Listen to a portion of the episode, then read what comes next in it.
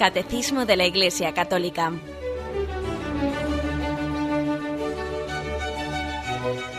Un programa dirigido por Monseñor José Ignacio Munilla, Obispo de San Sebastián.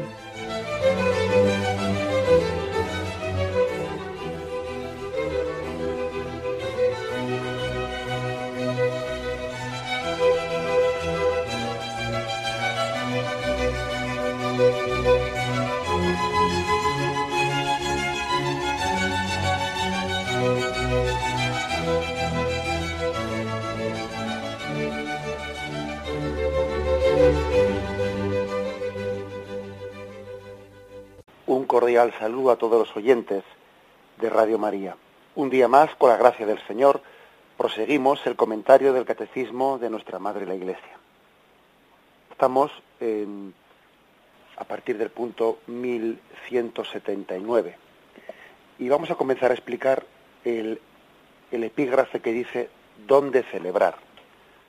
Porque os recuerdo que en esta parte introductoria de lo que es la liturgia y de lo que son los sacramentos, pues hay unos prolegómenos, los que antes de entrar a explicar sacramento por sacramento, el catecismo hace una introducción sobre cuál es el misterio de la liturgia, ¿no? el misterio celebrativo de la liturgia. Y lo subdivide en cuatro partes. Quién celebra, cómo celebrar, cuándo celebrar y por último lo que hoy comenzamos, dónde celebrar. Leo el punto 1179. El culto en espíritu y en verdad de la nueva alianza no está ligado a un lugar exclusivo. Toda la tierra es santa y ha sido confiada a los hijos de los hombres. Cuando los fieles se reúnen en un mismo lugar, lo fundamental es que ellos son las piedras vivas, reunidas para la edificación de un edificio espiritual. El cuerpo de Cristo resucitado es el templo espiritual de donde brota la fuente de agua viva. Incorporados a Cristo por el Espíritu Santo, somos templo de Dios vivo. Bien, pues un, un punto que contiene afirmaciones importantísimas que vamos a explicar. Primeramente hace referencia al, al, episodio, aquí lo cita Juan 4, 24, hace referencia al episodio de aquel encuentro que tuvo lugar junto al pozo de Jacob entre Jesús y la mujer samaritana. Se produjo un, un diálogo entre ambos, pues importantísimo, ¿no? Pero nosotros generalmente nos solemos referir, cuando hablamos del episodio de la samaritana, pues a, a la sed que tenía aquella mujer, a cómo Jesús le pide que le dé de beber, etcétera, pero se nos suele pasar un poco inadvertido la parte, una de las partes finales del diálogo entre Jesús y la samaritana, que es una parte muy importante, ¿no? A partir del versículo 19 ¿eh? del capítulo 4, lo voy a leer. Le dice la mujer, Señor, veo que eres un profeta. Nuestros padres adoraron en este monte y vosotros decís que en Jerusalén es el lugar donde se debe de adorar. Bien, el contexto es, es que sabéis que entre los samaritanos y entre los, y entre los judíos pues existía un, pues un, un, auténtico pleito, ¿no? El pleito de que ellos decían que el monte Garizim era en el cual los samaritanos habían construido un templo rival del templo de Jerusalén. El templo de Garizim era el de los samaritanos, el templo de Jerusalén era, era el, de los, el de los judíos. Había rivalidad entre ambos y no se hablaban entre judíos y samaritanos. Muchas veces incluso los judíos mmm, que tenían que ir a Galilea, eh, en vez de pasar por Samaria, que era el camino normal, daban una vuelta por no pasar por territorio samaritano. Bueno, pues no es el caso de Jesús, eh, que Jesús habla con la mujer samaritana directamente, ¿no? Bien, entonces hay un, litigio sobre cuál es el verdadero templo, cuál es el lugar, si Garicín o Jerusalén. Eh, repito, pues nuestros padres adoraron en este monte y vosotros decís que en Jerusalén es el lugar donde se debe de adorar. Jesús le dice, créeme mujer, que llega la hora en que ni en este monte, o sea, ni en Garicín, ni en Jerusalén adoraréis al Padre. Vosotros adoráis lo que no conocéis. Nosotros adoramos lo que conocemos, porque la salvación viene de los judíos. Pero llega la hora, ya está en ella, en que los adoradores verdaderos adorarán al Padre en espíritu y en verdad. porque así quiere el Padre que sean los que le adoren. Dios es espíritu, y los que adoran deben adorar en espíritu y verdad. Le dice la mujer, sé que va a venir el Mesías, el llamado Cristo. Cuando venga nos lo explicará todo. Jesús le dice, yo soy el que te está hablando. Bien, pues este, este pasaje en el que Jesús le dice a la mujer samaritana, llegará un día en que los verdaderos, los verdaderos adoradores adorarán a Dios en espíritu y en verdad, no tanto en Garifín, ¿eh? no tanto en Jerusalén, sino en espíritu y en verdad. Le está con esto diciendo Jesús a la, a la samaritana, está con esto purificando una concepción demasiado localista, localista de Dios. ¿Qué quiere decir con lo de localista? Que es como pretender reducir a Dios, pretender encorsetarlo en un lugar determinado, ¿eh? en un local, en un, en un monte, en este monte sí, pero en el de al lado no, en este templo, en estas piedras. Bien, eh, es decir, la presencia de Dios trasciende toda criatura humana. La presencia, la presencia de Dios, nosotros no podemos pretender eh, pues encorsetar a Dios pues en una, en una criatura de Dios. Dios sí está presente entre nosotros, pero al mismo tiempo trasciende toda presencia, trasciende todo lugar, mejor dicho, todo lugar, toda, eh, eh, obra suya. Las criaturas son obras de Dios y al mismo tiempo Dios las trasciende. Dios está en todas partes y al mismo tiempo eh, pues ninguna, ninguna criatura es capaz de contenerle a Dios. Acordaros de aquel pasaje en el que David, el rey David, con buena intención, le, le, manifiesta al profeta Natán, voy a construir un templo para Yahvé, para que Yahvé habite en él, ¿no? Cuando llegan, cuando ya en Jerusalén se establece, cuando David se estableció, cuando ya puso paz en sus fronteras, cuando ya parece que se podía dedicar más a las cosas, ya dejar de guerrear, David dice, le llama al profeta y le dice, voy a construir un templo para Yahvé. Y Natán dice, que Dios te bendiga. Pero luego le llegó al profeta el oráculo para que se lo dijese a David y se presentó en su presencia se presentó ante David y le dice, ¿eres tú el que le vas a construir a Yahvé un templo? ¿Te crees tú que Yahvé va a habitar en una casa construida por tus manos? Es como si le dijese, ¿te crees tú que vas a meter a Dios en una caja de zapatos? ¿Mm? ¿O es Dios el que te va a construir un templo para que Él mismo habite en él y tú puedas encontrarte con Dios? Pues esto así dice Yahvé, es decir, entonces Natán, el, profeta, es el instrumento de Dios para purificarle a David, porque David no es que finalmente no le prohíbe, fijaros, finalmente no le prohibió a David construir el templo de Jerusalén, pero antes de construirlo, antes de empezar a construirlo, quería ponerle estas pegas para purificar su concepción equivocada, ¿no? Esta concepción que a veces nos pensamos, eh, pues que, que Dios va a ser como como pues el mago que tenemos guardado en la lamparita mágica. Le tenemos ahí metido y cuando queremos le frotamos para que salga y luego vuelve a meterse ahí dentro y le tenemos guardado, ¿no? No, a Dios no le podemos meter en una caja de zapatos y tenerle ahí guardado, ¿eh? guardado. Es decir, Dios mismo es el que se va a construir un templo, Él a sí mismo, porque Él no habita, como dice ese texto, no, Dios no habita en templos construidos por manos humanas, sino que Yahvé mismo se va a construir un templo para él habitar en ese templo. En el fondo es una profecía de que el verdadero templo en el que Dios habita es la humanidad de Jesucristo. El cuerpo de Cristo es el verdadero templo de Dios. Y si nosotros llamamos a nuestras iglesias, les llamamos templos de Dios, eh, pues sencillamente es porque en, ellas, en la Eucaristía, eh, está eh, presente la plenitud de la divinidad presente en Jesucristo, en su humanidad. Lo más hermoso del templo no son sus paredes, lo más hermoso del templo pues no son sus naves, no, no, lo más hermoso del templo es la presencia de Cristo entre nosotros. O sea que aquel pasaje, el pasaje de David, eh, es un pasaje clave porque David, se, parece que le han echado un jarro de agua fría. Él diría, pues bueno, si yo tenía intención de hacer una cosa buena, que era construirle a Yahvé un templo, pero Yahvé primeramente purifica la mentalidad de David. ¿Te crees tú que yo voy a habitar en un templo hecho de manos humanas?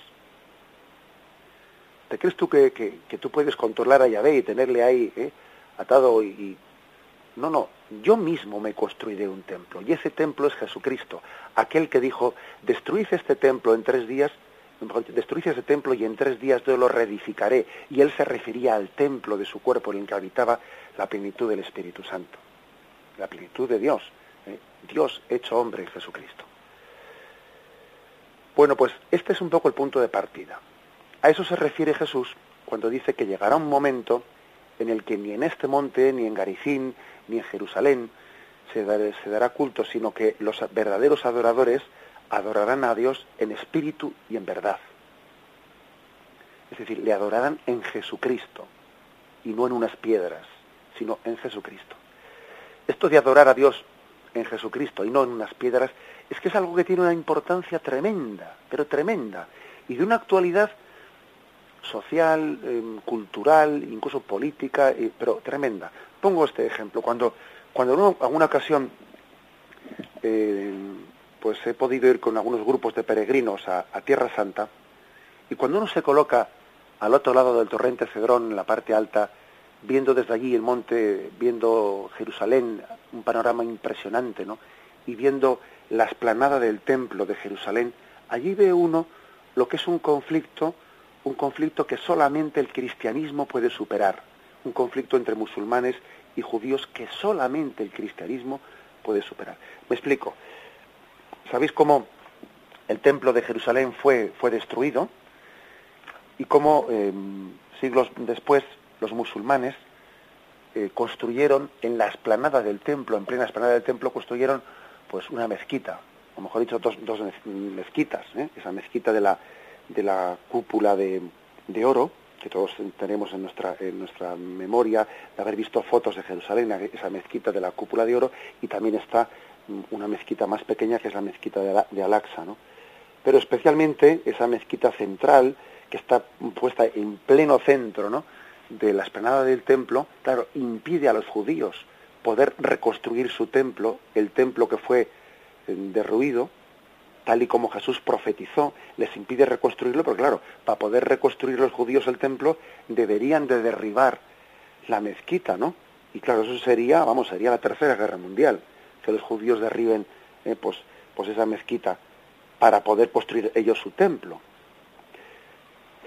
Y además, eh, y además hay un conflicto tremendo, porque es que esa mezquita ha sido construido justo encima de la piedra de donde Abraham se dispuso a sacrificar a su hijo Isaac en esa piedra encima de la cual los judíos habían construido eh, el templo, pues ahora los, vienen los musulmanes y construyen una mezquita.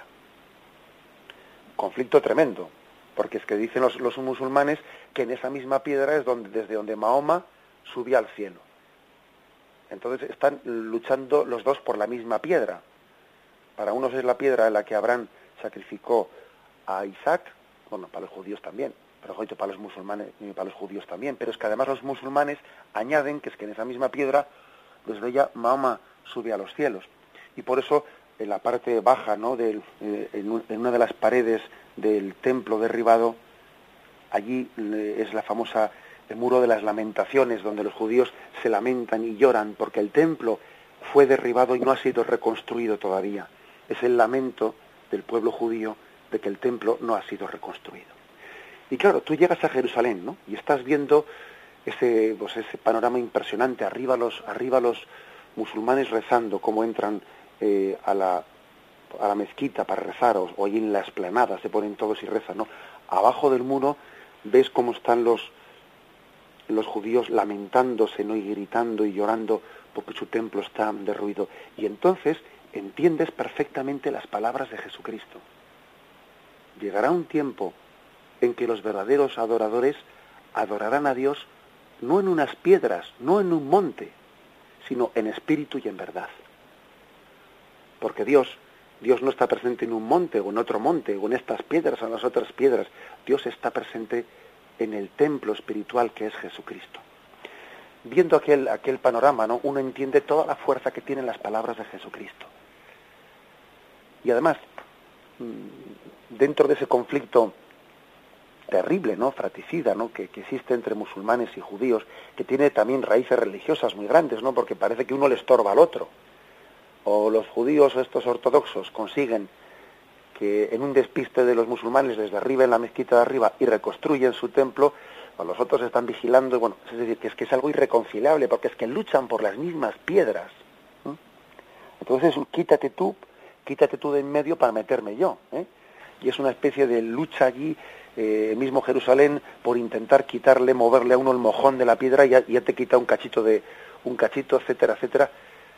Fijaros bien, yo creo que los cristianos en este momento ¿no? de, de, la historia podemos, debemos y estamos haciéndolo, ¿no? Estamos dando un testimonio importantísimo de que la verdadera religiosidad no es la que lucha por una piedra, sino que es sencillamente la que adora a Dios en espíritu y en verdad, la que le, adora en Jesucristo, la que le adora en la Eucaristía, la que le descubre presente en los pobres y descubre que está Cristo más presente en un pobre que en aquella piedra por la que se están matando. Está Jesús infinitamente ¿eh? más presente en el sagrario, en un sagrario de, de una selva, ¿eh? de una selva que allí en aquel monte, pues, pues que, que, acaba siendo casi el foco de la tercera guerra mundial, ¿no? Creo que los cristianos, en el fondo, eh, el cristianismo tiene la llave, fijaros bien, ¿no? La llave de, de, la resolución de un conflicto como ese, que es ser verdaderos adoradores, adorar a Dios en espíritu y en verdad, ¿no? Porque es que eh, es una manipulación de Dios, es una manipulación el que invoquemos su santo nombre, pues bueno, sencillamente para matarnos entre nosotros por unas piedras y por unos lugares.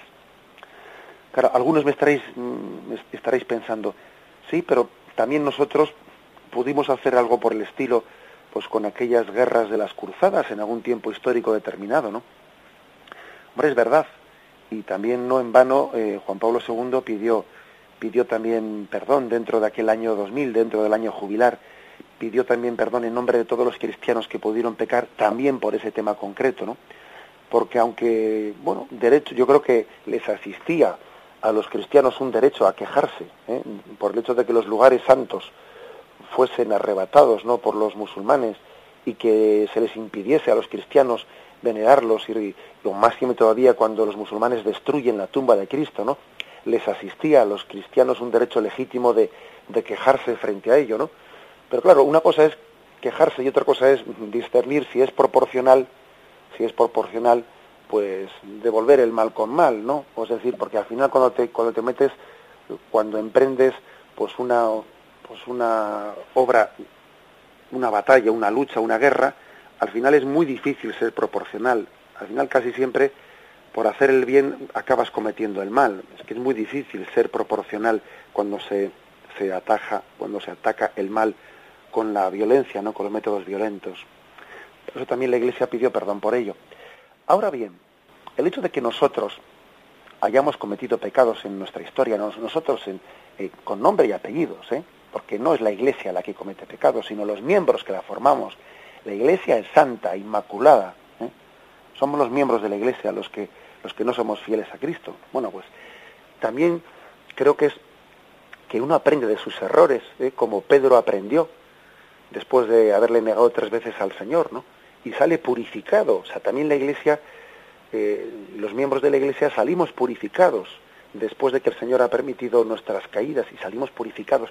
Y creo que ahora mismo el cristianismo eh, se convierte como en la, en la alternativa, en la alternativa, en la religiosidad verdaderamente que tiene la clave, la clave de la paz. ¿eh? Pues porque cuando vemos que el mundo que quizás hasta la, Tercera Guerra Mundial muchas personas dicen que, que si en algún lugar podría estallar es en aquel lugar de, de, Oriente Medio, ¿no? Vemos allí esa tensión que existe pues en el mundo palestino, entre el mundo árabe y el mundo judío, es un, es un foco, un foco de inestabilidad que, que, ahora mismo posiblemente sea el foco que más inestabilice ¿no? la paz mundial. Bien, pues el, la religiosidad cristiana es la que tiene esa llave, ¿no? esa clave, mm, la clave de poder sembrar la paz. Nosotros adoramos a Dios en espíritu y en verdad, sin hacer de unas piedras un banco de lucha. Es más, los cristianos están siendo expulsados de, Tierra Santa y, Jerusalén mismo ahora tiene una, una presencia simbólica de cristianos. Allí están los franciscanos que heroicamente conservan aquí a unos lugares santos para que los peregrinos puedan, eh, puedan visitarlos. Y es una pena, ciertamente, que los cristianos marchen de Tierra Santa, pero al mismo tiempo están dando un testimonio ¿eh? en ese marchar. Desearíamos que se quedasen, por supuesto, pero también dan un testimonio en cierto sentido. ¿Cuál es el testimonio? El testimonio es, yo no voy a, odiar, yo no voy a matar ¿eh? por unas piedras. A mí, a mí el Señor me enseñó a dejarme, a dejarme matar si fuese necesario, a ofrecer mi vida, ¿eh? pero no a matar por unas piedras, porque un cristiano que marcha de Jerusalén porque ve que allí no puede seguir viviendo, porque la presión a la que le somete es máxima, ¿no? Un cristiano, en el fondo, sabe que aunque se despida de Jerusalén, lleva a la Jerusalén en su corazón y que cada vez que comulga, Dios está con él y que el Espíritu Santo habita en su interior y que es templo del Espíritu Santo. Con ello da un testimonio. El testimonio que, dice este Juan 4:24. Los verdaderos adoradores adorarán a Dios en espíritu y verdad. Ese es el verdadero templo. Vamos a meditarlo y continuamos enseguida.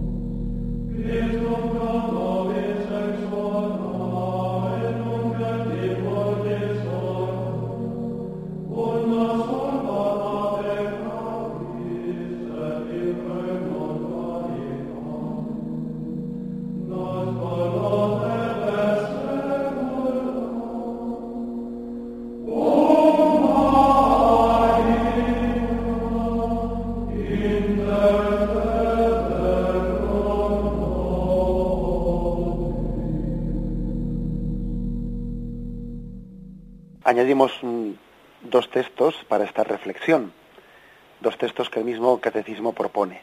El primero es Primera de Pedro, capítulo segundo, versículo del 4 al 5. Lo leo con algunos versículos en su contexto. Acercándoos, acercándoos a él, piedra viva, desechada por los hombres, pero elegida, preciosa ante Dios, también vosotros, cual piedras vivas, entrad en la construcción de un edificio espiritual, para un sacerdocio santo, para ofrecer sacrificios espirituales, aceptos a Dios por medio de Jesucristo. Pues esta, pues está en la Escritura. He aquí que coloco en Sion una piedra angular, elegida, preciosa, y el que crea en ella no será confundido. Para vosotros, pues, creyentes, el honor, pero para los incrédulos, la piedra que los constructores desecharon en piedra angular se ha convertido, en piedra de tropiezo y roca de escándalo. Tropiezan en ella porque no creen en la palabra, pero para esto han sido destinados. Pero vosotros sois linaje elegido, sacerdocio real, nación santa, pueblo adquirido, para anunciar las alabanzas de aquel que os ha llamado de las tinieblas a su admirable luz. Vosotros que en un tiempo, que en un tiempo no erais pueblo y que ahora sois el pueblo de Dios, de los que antes no se tuvo compasión, pero ahora son compadecidos. Bueno, pues eh, es otro texto que tiene una aplicación muy directa a lo que estábamos comentando, porque si decíamos que los cristianos no luchamos por una piedra, no luchamos por una piedra, nosotros no necesitamos de una piedra, de un lugar, de un sitio, de un monte, ¿eh? de una iglesia, para que Cristo esté, para que Dios esté presente entre nosotros. Nosotros decimos, la piedra viva es Jesucristo. Es la piedra viva en la que se construye todo el edificio, un edificio espiritual. Es la, Cristo es la piedra viva. Y es más, nosotros nos sumamos a la construcción de ese templo espiritual que es la iglesia como piedras vivas también. ¿no? Como Cristo es la piedra viva y angular. Nosotros somos la piedra viva. La angular es Cristo. Sabéis que esa piedra angular es aquella en la que se apoya todo el edificio. Como cuando, por ejemplo, en un edificio gótico, pues los nervios de, mm, que salen de, de esas columnas se juntan todos en un lugar central y ahí hay una piedra que acoge, o sea, que da, eh, que da cohesión a todos los nervios que vienen. Bueno, esa es la piedra angular. ¿eh? Es una imagen de que Cristo está sosteniendo a todos y todos nos apoyamos en Él. Nosotros somos piedras vivas en la construcción de un templo vivo. Esto tiene aplicaciones prácticas que, por desgracia, nosotros hemos llegado a, a reducir ¿no? nuestra fe en la iglesia. ¿Cuántas personas hay a las que les dices, iglesia? Y lo que les viene a su, a su imaginación cuando les has dicho esta palabra así de repente, de sopetón, a la imaginación les viene la torre, el campanario, el cura o, el funeral, yo qué sé. ¿eh? Alguna cosa así les puede venir a la mente cuando les dices la palabra iglesia. ¿Por qué? Porque han puesto su corazón, no han puesto su corazón en Jesucristo. ¿eh? cuando, cuando pronunciamos la palabra iglesia, lo que debería venir a nuestra mente es Jesucristo, piedra angular. Cada uno de nosotros mismos, piedras vivas, eh, que entramos y colaboramos en la construcción de ese templo. Tal es así, eh, tal es así que, incluso perfectamente ocurre que en algunos, bueno, que en algunos lugares la iglesia está presente, el cuerpo de Cristo está presente sin que pueda tener, sin que pueda todavía haber un templo, un templo material. Pues muchas veces así ha ocurrido. Imaginaros los primeros siglos, cuando los cristianos eran perseguidos y tenían que celebrar la misa, la Santa Misa en, catacumbas o en domicilios, domicilios particulares de una persona u otra persona.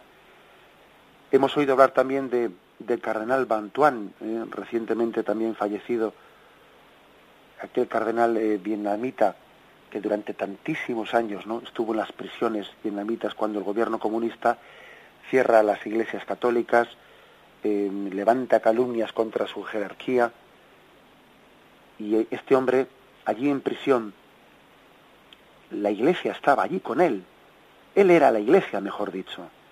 Eh, él celebraba la Eucaristía cuando obtenía un pequeño cachito de pan o, mínimamente pues un dedal de vino. Cuando se hacía con él en un rincón en un rincón de una prisión él celebraba la Eucaristía. Ahí estaba la iglesia. Aunque no hubiese allí un templo eh, específicamente construido. Esa era la iglesia, allí estaba con él la iglesia.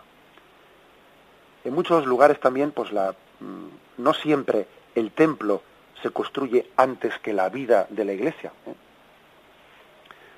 En muchos lugares, primeramente ha existido eh, pues la comunidad parroquial, que durante muchos años ha ido, ha ido pues ocupando pues un, un local, otro local, incluso celebrando la, misa en, lugares que, que se le antes de consagrar el templo, antes de que exista el templo, ¿no? Celebrando la, liturgia pues en lugares que se le prestan, ¿no? Hasta que finalmente, años más tarde, se, construye el templo. Es decir, la iglesia está antes que el templo. Y es posible que durante muchísimos años la Iglesia tenga vida, vida eclesial y vida parroquial y comunidad parroquial sin haber tenido un templo primeramente. ¿eh? Que aquí hay mucha gente que confunde iglesia con templo, iglesia con paredes, que no. Que la iglesia puede existir, y de hecho existe, antes de que existan las paredes, antes de que exista el templo.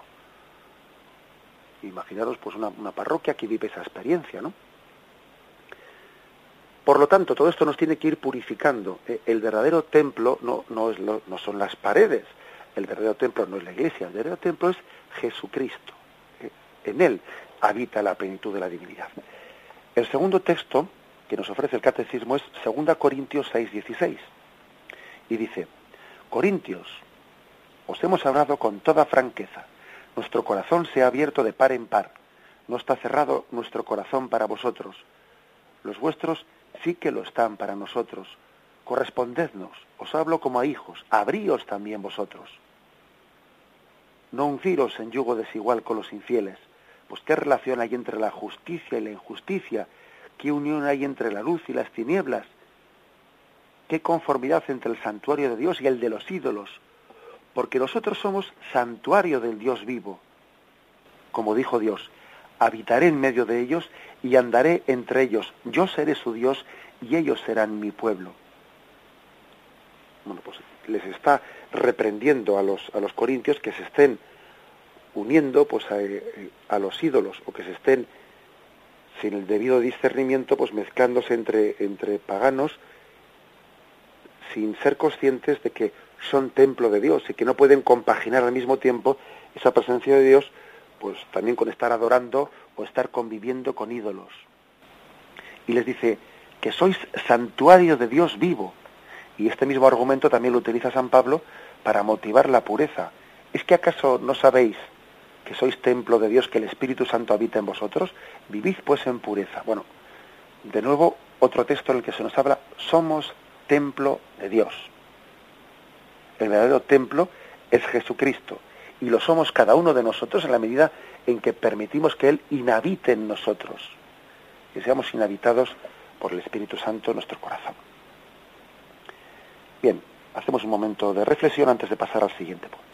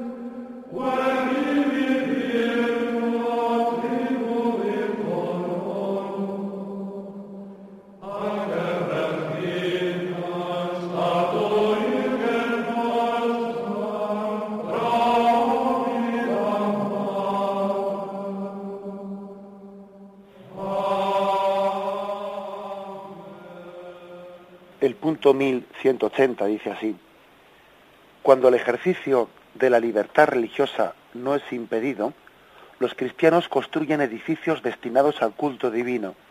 Estas iglesias visibles no son simples lugares de reunión, sino que significan y manifiestan a la iglesia que vive en ese lugar, morada de Dios con los hombres reconciliados y unidos a Cristo.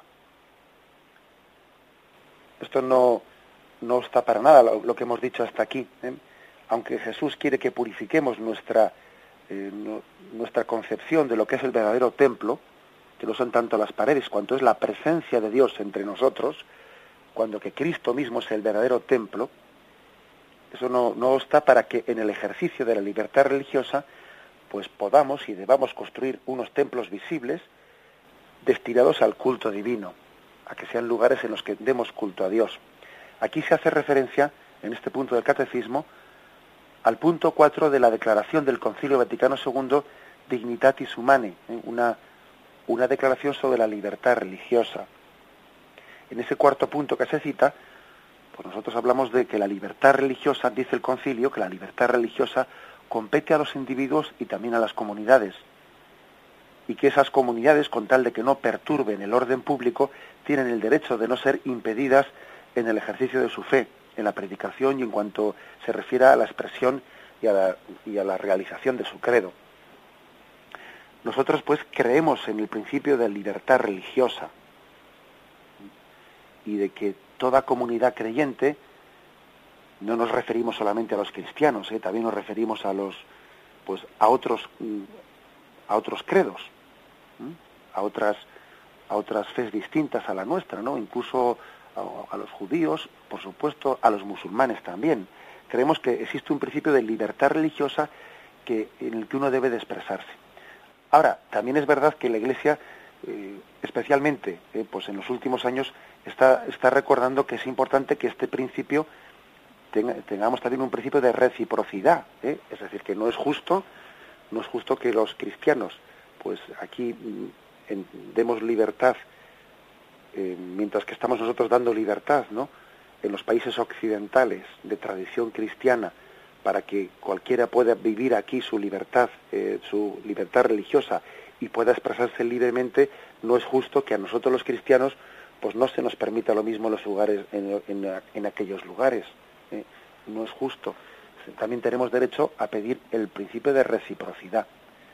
Es, es impresionante pues el hecho de que de que algunas eh, mezquitas de que algunas mezquitas entre nosotros sean construidas pues con, con, el dinero de algunas casas reales de países árabes que incluso pues en su inauguración en nuestras autoridades públicas se hagan presentes eh, con todo tipo de bueno pues también de expresión de signos de, de integración entre nosotros cuando resulta que en aquellos lugares desde donde aquellas familias reales árabes han costeado y han pagado estos templos si a un cristiano, vamos, si a, si a una persona se le sorprende con, con, una, con una Biblia, bueno, pues resulta que, que, se le lleva directamente a prisión, ¿no?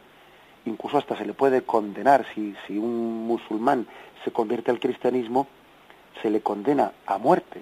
¿eh? O sea, creo que tenemos también un legítimo derecho de quejarnos por esa falta de reciprocidad. Sin embargo, también hay que decir que nosotros no devolvemos al mal con el mal no devolvemos el mal con el mal. Y que tampoco el hecho de que legítimamente nos quejemos de esa falta de reciprocidad, pues de ahí no se deriva el que nosotros digamos, bueno, pues mientras que tú no actúes como debes, yo tampoco. Tampoco hacemos eso, porque sería devolver al mal con el mal y en el fondo ponernos al mismo nivel de lo que estamos criticando. ¿eh? Existe pues un principio de libertad religiosa. ¿eh? Esto no quiere decir que para nosotros eh, porque acordaros de que mm, Lefebvre y algunas, algunos sectores pues integristas dentro de la Iglesia pues rechazaron el Concilio Vaticano II especialmente por, por, por esta, esta declaración de libertad religiosa, porque les parecía que, que la Iglesia Católica hiciese una declaración de libertad religiosa, pues podía caer en el subjetivismo de que diésemos el mismo valor a todos los credos, como diciendo, bueno, aquí sí se permite a los que están en el, error, construir un templo y tener libertad de culto a sus falsos dioses, pues al igual que, que, lo hacemos nosotros, en el fondo esto es un subjetivismo, pues no, no lo es. Esa, esa es una, una equivocación, yo creo que muy grande, ¿no? Por parte de, bueno, de, de quien fue Monseñor Lefebvre y de quienes le siguieron. El hecho de que se pida el respeto de la libertad religiosa no quiere decir que se confundan las ideas, no quiere decir que nosotros demos el mismo valor al bien que al mal, a la verdad, al error, no, no quiere decir eso. Quiere decir que también nosotros no, estemos, no es que estemos respetando el error, pero respetamos a las personas que no están en la plenitud de la verdad.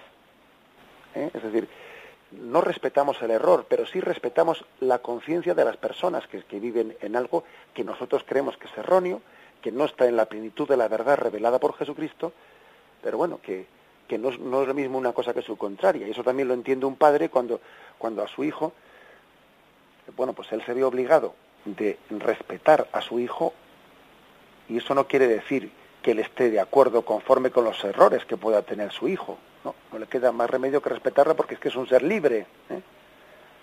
Bien, la libertad religiosa pues conlleva la construcción de templos, de templos en los que también eh, los seguidores de esas, de esas religiones puedan reunirse, puedan expresar su culto, puedan también organizar eh, la vida litúrgica, etcétera, etcétera.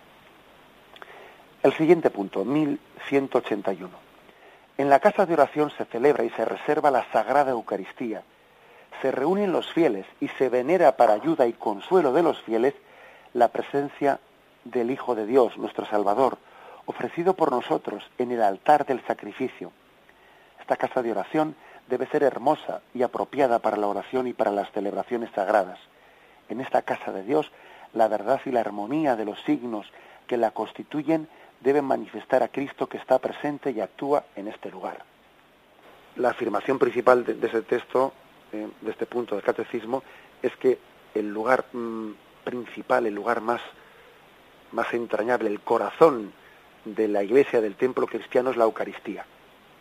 Es como si dijésemos, fijaros, todo el resto del templo, la torre, pues sus paredes, sus todo está para adornar, para envolver a la Eucaristía. La Eucaristía es el corazón del templo de Dios. Es un corazón que late vivo. Sin la Eucaristía, sin la Eucaristía, nuestras iglesias serían como una tumba vacía. Sin la Eucaristía nuestras iglesias serían como un garaje. Serían como un bueno, pues sencillamente un pabellón. Sin la Eucaristía la iglesia está vacía. Uno está como palpando una ausencia en vez de una presencia. La Eucaristía debe de ser cuidada y venerada en el templo de Dios como aquello que, que está justificando todo el resto de las cosas. Si embellecemos un templo es porque Cristo está en él. ¿eh? Eso es, así de, así de claro. ¿eh? Lo más importante es como cuando, pues cuando una, una mujer se embellece y se prepara y dice, me voy a preparar. Bueno, lo importante es decir, pues los adornos, etcétera, pues en, una fiesta, en una boda, lo que sea, si, si se pone pues una novia guapa, eh, lo importante, lo importante no son los adornos, sino la persona. Estamos embelleciendo a la persona. Así de claro, lo mismo pasa con el templo. Lo importante no son sus paredes, lo importante es Jesucristo presente allí en la Eucaristía, que es el corazón del templo de Dios. Y en consonancia con esto se dice aquí que debe de ser hermosa la iglesia, sí, debemos de cuidar su hermosura, debemos hacer también un lugar bello. Dice, la casa de Dios, la verdad y la armonía constituyen también una ocasión para manifestar la belleza de Cristo. Debemos intentar ¿no? que, nuestros, que nuestros templos sean bellos. Y eso también creo que es un reto para nosotros, ver cómo en la historia de la Iglesia pues muchos cristianos lo han conseguido, ¿no? Y han dicho, ¿cuánto amaría esta gente a Dios para haber hecho, para haber plasmado esa fe en un templo tan hermoso, ¿no? En un templo gótico, en un templo románico. También la fe se plasma en una, en una, en una cultura y, y la cultura tiene una manifestación de arte. Y también esto supone que hagamos una autocrítica, porque, bueno, porque muchas veces hay que reconocer que en bastantes templos pues que han podido construirse, algunos de ellos pues tienen más pinta de garaje que de otra cosa. Pues también creo que hay que hacer una autocrítica. Lo cual no quiere decir que nuestro estilo, eh, nuestro estilo tenga que ser el estilo de, pues, de la Edad Media, hacer los templos. No. Cada época histórica tiene sus estilos y no tenemos que, que hacer una especie de mimetismo de estar copiando lo que, lo que hicimos pues, en el tiempo del románico, del gótico. ¿eh? O sea, tenemos que tener capacidad de expresarnos en los tiempos actuales. Pero es verdad también que tenemos que hacer una autocrítica porque en cierta forma de expresar los templos también se está reflejando la crisis interior de fe. Y cuando alguien no tiene una fe fuerte, firme, ilusionada, se plasma también en la falta de belleza, en la forma en la que se expresa. Porque es que la verdad, por aquellos tres trascendentales de los que os decía que Santo Tomás describía la, describía la realidad, ¿no? Él decía, hay tres trascendentales, verum, bonum y velum, ¿no? Es decir, lo verdadero, lo bueno y lo bello. Dios es la verdad y por lo tanto Dios es bueno para ti y por lo tanto Dios es atrayente, es bello para ti, es atrayente, es decir, su, la forma en la que Dios se expresa es atrayente incluso para tus sentidos, ¿no? Te enamoras también de, de Dios en un templo que es hermoso y que te está como sugiriendo la belleza de Dios. Bien, también pues tenemos que hacer una autocrítica ¿eh? por, por las manifestaciones a veces pues frías, eh, frías, mm, más bien deshilachadas, sin cuidado, sin gusto, que a veces hemos podido hacer. La belleza debe de ser también una de las formas en las que se expresa la verdad y el bien y el, el sumo bien que es Dios. Dios es verdadero, Dios es bueno, Dios es bello. Bien, me despido con la bendición de Dios Todopoderoso. Padre, Hijo y Espíritu Santo, descienda sobre vosotros. Alabado sea Jesucristo.